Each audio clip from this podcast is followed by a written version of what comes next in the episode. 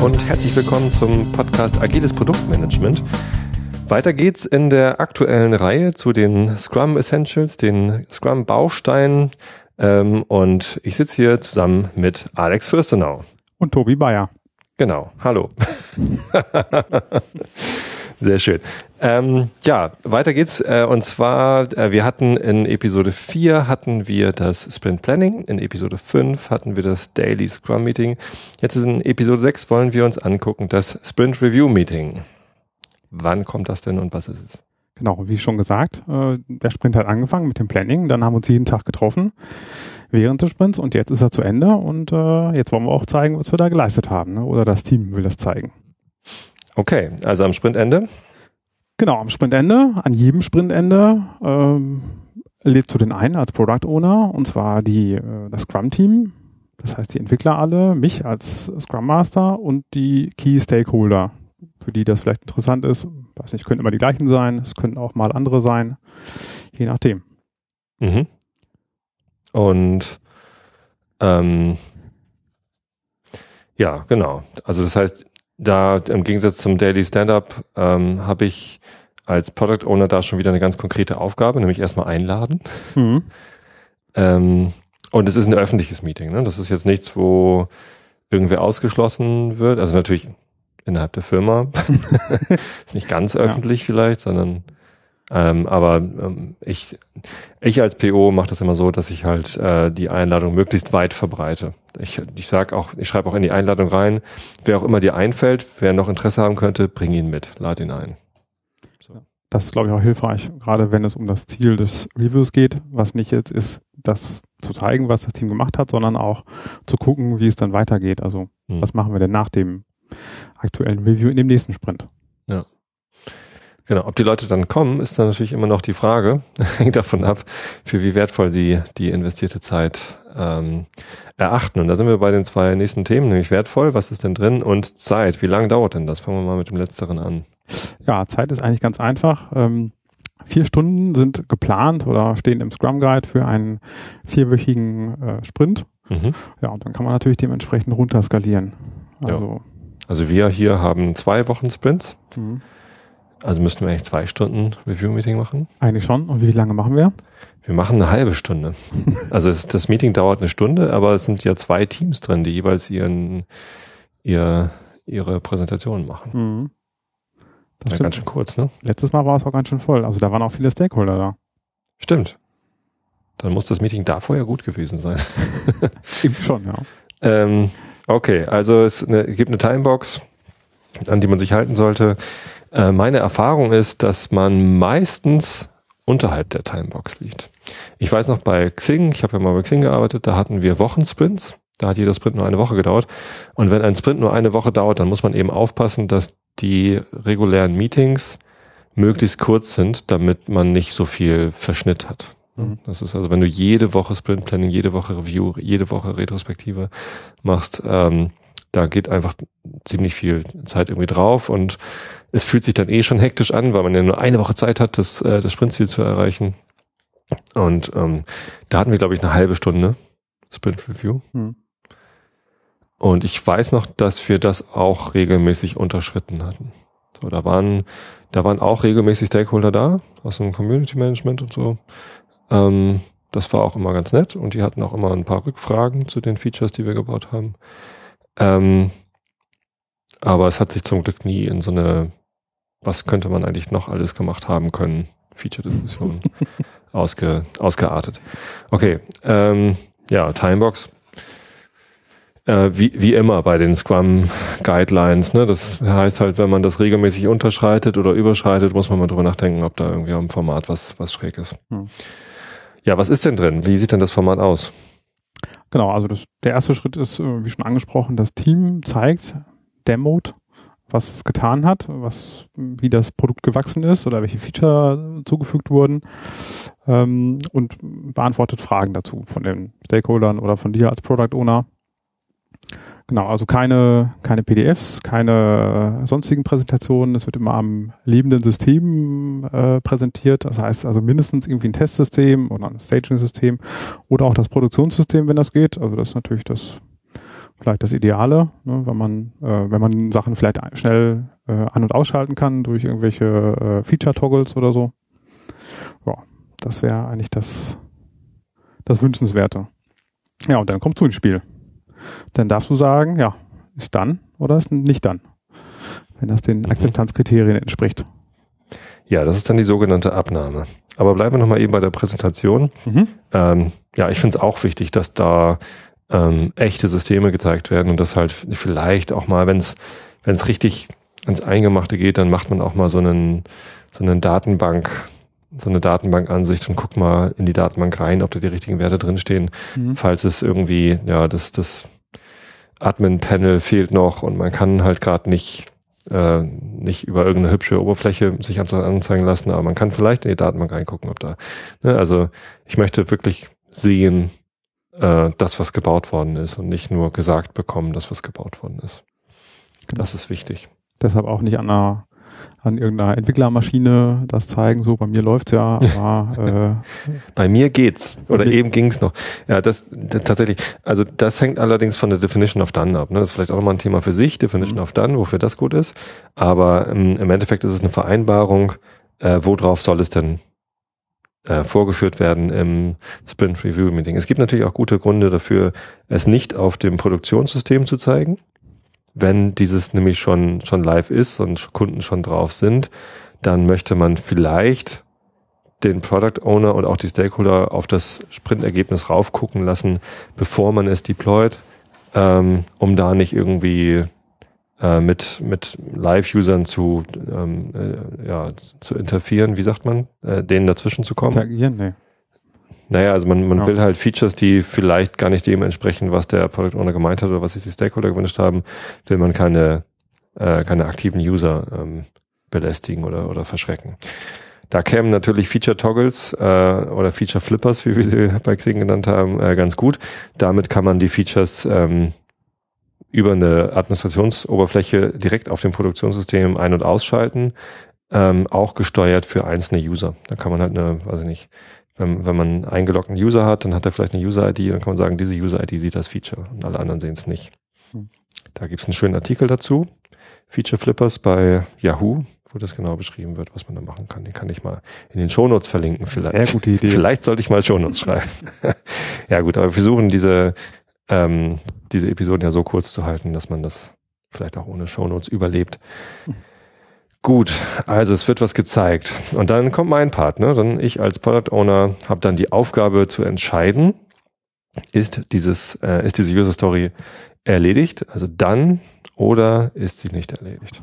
Das mache ich natürlich nicht ähm, nach, nach einem Gutdünken Tagesform. sondern oder Tagesform, sondern ich äh, guck äh, mir in die, ich gucke mir die Akzeptanzkriterien an, ähm, überlege nochmal, so ist, ist wirklich alles getan. Ich frage auch die Entwickler nochmal, wie die Testabdeckung ist, ob wir Regressionstests haben, ähm, bevor ich da äh, irgendwie eine Entscheidung fälle. Tatsächlich ist es so, dass ich das äh, so mache, äh, wenn Stakeholder im Meeting sind, was ja manchmal nicht der Fall ist Mhm.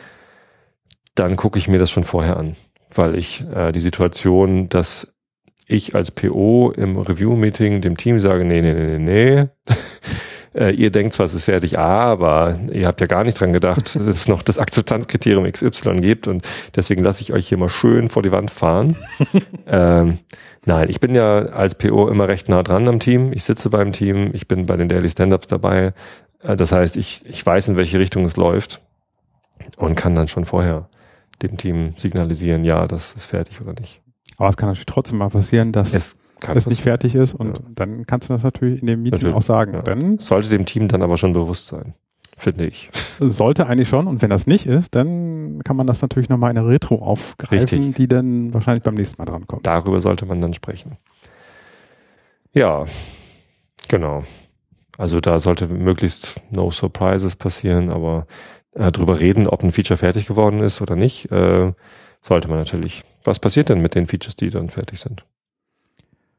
Tja, also möglichst äh, werden sie dann auch live gestellt, weil sonst sind sie ja nichts wert. Ne, so auf dem Testsystem, da haben wir ja nichts davon. Also zumindest unsere Kunden haben da nichts von. Richtig. Alles, was man baut und was die Kunden noch nicht haben, ist Waste. So So ist lange, es. so lange, bis die Kunden was davon haben. Mhm. Deshalb möglichst schnell dann deployen auf live. Ja. Ähm, und die Features, die nicht fertig geworden sind, die Stories? Die kommen dann wieder zurück ins Backlog. Machen wir die nicht? Einfach weiter, bis sie fertig sind? Äh, das kommt drauf an. Also die Zeit hat sich ja weitergedreht und die äh, Welt hat sich geändert und weiß nicht, vielleicht haben wir gelernt, dass wir die jetzt nicht mehr brauchen.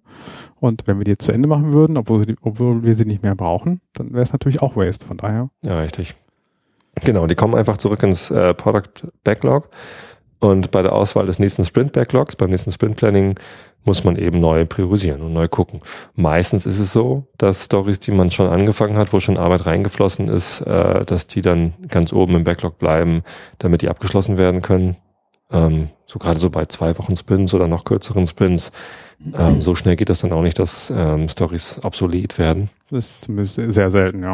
Aber es kann immer mal vorkommen, dass in der Zwischenzeit eine Story reingekommen ist oder hoch priorisiert worden ist, die dann halt nochmal Vorrang bekommt und die dann halt so schnell, also ähm, fertig oder auf jeden Fall im nächsten Sprint passieren muss, weil irgendwelche äußeren Umstände das erfordern oder sie halt eben so viel wertvoller ist als das, was ähm, äh, schon angefangen worden ist, sodass das dann vielleicht nochmal zurückgestellt wird. Das kann auch sein. Mhm. Wobei dadurch natürlich auch wieder Kosten entstehen. Ne? Also einfach ja. dran weiterarbeiten ist immer, immer ein Ideal, wenn man eine Story, die schon angefangen ist, zwei Wochen lang liegen lassen muss, um was anderes fertig zu kriegen und erst danach weiterzumachen, ist dann auch wieder Rüstkosten und so.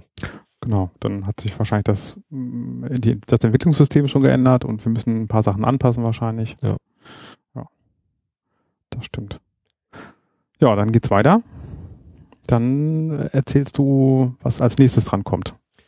Richtig. Also die, die obersten Stories des ja. Backlogs vorstellen. Also so machen wir das. Ne? In der Literatur ähm, kommt danach dann meistens so die, die Diskussion mit den Stakeholdern. So, wie findet ihr denn das? Was fällt euch denn dazu ein? Ja, und so. Das, das passiert bei uns eher selten, mhm. so äh, im, im gelebten Scrum, äh, wo ich nicht ganz sicher bin, warum das so ist, ob das vielleicht gut wäre, wenn wir das mehr machen würden. Ich äh, warte da immer auf, äh, auf Feedback von den Stakeholdern. Manchmal merke ich allerdings auch selber an mir, dass äh, dass man eigentlich froh ist, dass der Sprint geschafft ist oder irgendwie äh, vorüber ist und äh, man schon ganz fixiert darauf ist, was sowieso im nächsten Sprint rankommt, dass man da ähm, im Sprint Review Meeting selbst das Feedback von den Stakeholdern manchmal ähm, ja nicht in nicht in den Mittelpunkt stellt, mhm. sondern im, im Review Meeting steht eben das Product Increment mit dem Team im Mittelpunkt und ich als Product Owner gebe dann halt nochmal einen Ausblick auf das, was gerade ganz oben ist im Product Backlog, ähm, was dann wohl als nächstes passiert.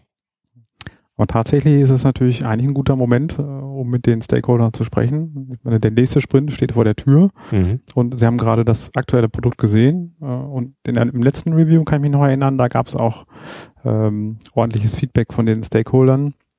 Allerdings war das, also meine Vermutung ist, dass die Gruppe so groß war und dass es dann unangenehm war für einige, da sich zu unterhalten oder ja. ich glaube, das ist auch die, die Hauptaufgabe des Product Owners an der Stelle zu sagen, äh, okay, lass uns das in der großen Runde diskus diskutieren oder äh, wir treffen uns hinterher und diskutieren das äh, zu zweit. Ja, oder richtig. zu dritt oder so in einem anderen Kreis halt. Liegt während des Review-Meetings die Moderation beim Product Owner oder macht das der Scrum Master?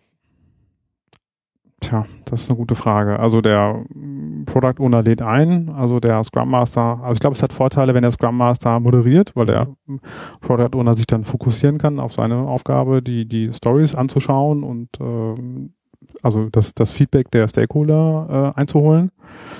Ähm, aber weiß nicht, hat vielleicht auch Vorteile, wenn der Product Owner moderiert.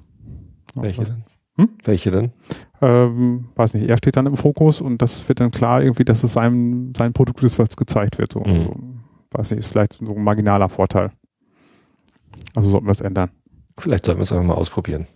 Ja, gerne. Alex, Montag haben wir gemeinsam ein Sprint-Review und ja. du machst die Moderation. Ja, okay. Das mache ich. Sehr schön. Können wir aufnehmen und dann als Videopodcast veröffentlichen. als Anhang dazu. Ja, warum eigentlich nicht? Ähm, es gibt ja so, so Firmen, die, wenn sie einen, einen Sprint abgeschlossen haben, dann nehmen sie die, die Taskkarten, äh, also die User Stories, äh, die auf Karten gedruckt sind, die dann geschafft sind, stecken die in den Umschlag und schicken sie zur Konkurrenz. das finde ich sehr gut. Das finde ich auch gut, aus dem Grunde, dass das halt ähm, äh, diese aus dem Lean Startup kommt kommt so die Bewegung so ja das das was ihr schon schon wisst ist eigentlich egal so was ihr geschafft habt ist auch marginal sondern es geht darum wie schnell du lernen kannst es geht darum wie schnell man ähm, rausfinden kann, ob die Annahmen, die man über sein Produkt getroffen hat, die richtigen sind, wie schnell man äh, neue Sachen liefern kann. Also die Ability to learn und Ability to execute, das sind so die, die wichtigen Faktoren. Und das, was in der Vergangenheit war, was wir gerade gemacht haben, ja, so what, also das, das ist halt Vergangenheit. Ja, genau. Trotzdem machen wir das nicht. nee. Also, liebe Zuhörer von Good Games, ihr kriegt keine Post. Tut uns leid. ähm, ja, da haben wir jetzt ähm, das, äh, die Vorstellung der äh, geschafften Stories vom Team, die Abnahme durch den PO, möglicherweise eine Diskussion mit den Stakeholdern, ähm, wie sie es denn so finden. Der PO darf natürlich auch was dazu sagen, mhm. wie er es mhm. findet. Ähm, und den Ausblick auf das Product Backlog, was ist denn gerade so als nächstes der heiße Scheiß. Mhm. Und dann? Also dann gibt's noch mehrere Möglichkeiten, die man beleuchten kann. Das eine ist, dass die Entwickler noch ein bisschen erzählen, welche Probleme aufgetreten sind und welche, man, welche Lösungen man dafür gefunden hat. Also, weiß nicht, irgendwelche ähm, technischen Lösungen da vielleicht, die irgendwie aufgetreten sind, die vielleicht für die Stakeholder interessant sein können. Ähm, und ein Punkt noch ist, ähm, dann den, wir haben ja jetzt praktisch das, das Team betrachtet und den Sprint und das Produkt und ähm, Jetzt wäre es an der Zeit, vielleicht den Markt nochmal äh, kurz zu beleuchten. Also die unsere Kundenkreise haben die sich irgendwie geändert, sind irgendwie neue dazugekommen. Ähm, weiß nicht, ist das für ein paar Leute nicht mehr interessant? Sollten wir vielleicht unser Produkt erweitern, um andere Kunden anzulocken oder sowas? Also solchen, so ein Ausblick wäre vielleicht noch interessant. Mhm. Ja, also es gibt ja am Ende eines Sprints gibt es meistens zwei Meetings, einmal das Review-Meeting und einmal die Retrospektive, auf die wir dann in einer der folgenden Sendungen zurückkommen werden. Ähm, und beides sind so klassische, also das sind halt genau die Teile, die das agile Lernen äh, verkörpern. Die Retrospektive ist dazu da, um ähm, das eigene Vorgehen zu äh, betrachten und die eigenen äh, Umstände, äh, also teamintern. Und das Review-Meeting ist quasi das, das Kernstück des agilen ähm, Produktmanagement, weil da, da kannst du dann genau reingucken, ähm, was haben wir geschafft, was wollen wir als nächstes schaffen äh, und, und das, was wir geschafft haben, ist es das überhaupt. Ne? Das, ist, das ist die Stellschraube, wo man äh, jedes Mal im Review-Meeting gucken kann, äh, sind wir auf dem richtigen Weg. Und das ist ja das, was das Agile ausmacht, dass wir viel, viel mehr Kontrolle haben über das, was wir erreichen über die Zeit, als bei einem Wasserfallprojekt, wo ganz am Anfang festgeschrieben wird, das ist gefälligst zu erreichen, hier ist das dicke Lastenheft und äh, jetzt hackt das mal die nächsten anderthalb Jahre runter. So, und deswegen ist das Review-Meeting eigentlich gar nicht äh, zu unterschätzen. Ist es das wichtigste Meeting für den Product Owner? Nein. Nein? Welches würdest du als das wichtigste empfinden oder äh, das mit dem Vorstand, wo über das Budget beraten wird. Nein. ähm, nee, aus dem Sprintzyklus das Wichtigste, es ist zumindest ein sehr herausragendes Meeting. Ähm, vielleicht ist das Sprint Planning Meeting wichtiger, weil da ja, also da, da ist halt die Vorbereitung sehr wichtig mhm. für den Product Owner. Da muss er sehr gut vorbereitet reingehen mit einem sehr gut vorbereiteten Backlog, damit das alles gut funktioniert. Und da entscheidet sich dann eben auch, ähm, was wird die nächsten zwei Wochen passieren. Mhm. So, deswegen ist das recht wichtig. Ich habe bisher eigentlich immer gedacht, gut, dass du die Frage mal stellst, mhm. ähm, dass das Grooming-Meeting das Wichtigste ist, mhm. weil das eben genau diese Vorbereitung ist. Ne? Also das, das wichtigste Asset, was man hat als Product Owner, das wichtigste, also die wichtigste Sache, an der man arbeitet, ist eben genau das Product Backlog. Das ist die Manifestierung der Ideen, äh, die im Produkt umgesetzt werden sollen. Da muss drinstehen, was sind das für Ideen? Da muss drinstehen, wie groß sind die wohl ungefähr die Ideen, wie wertvoll sind sie wohl und in welcher Reihenfolge glauben wir, sollten wir sie abarbeiten. So, und das Grooming-Meeting ist halt genau dazu da, ähm, diese Liste an, an Sachen ähm, zu beackern und, und frisch zu machen, so dass sie dann äh, letztendlich das widerspiegelt, was man in der Zukunft tun will. Mhm. Aber im Review-Meeting hat man halt so ein bisschen, schauen wir mal, wo wir gerade stehen. Ne? Was haben wir denn, was haben wir denn geschafft? Wo sind wir denn jetzt gerade und sind wir noch richtig? Mhm. Genau, das ist, glaube ich, die wichtigere Frage. Also was wir geschafft haben, ist natürlich auch wichtig, aber immer mit dem Blick auf die Zukunft. Also was wollen wir denn jetzt machen? Ich meine, die Vergangenheit können wir eh nicht mehr ändern. Wenn wir jetzt die falschen Entscheidungen getroffen haben, dann haben wir jetzt die falsche Entscheidung getroffen im letzten Sprint. Aber was können wir jetzt ändern, damit es dann wieder in die richtige Richtung geht? Ja. Und die werden dann aber im Sprint Planning getroffen.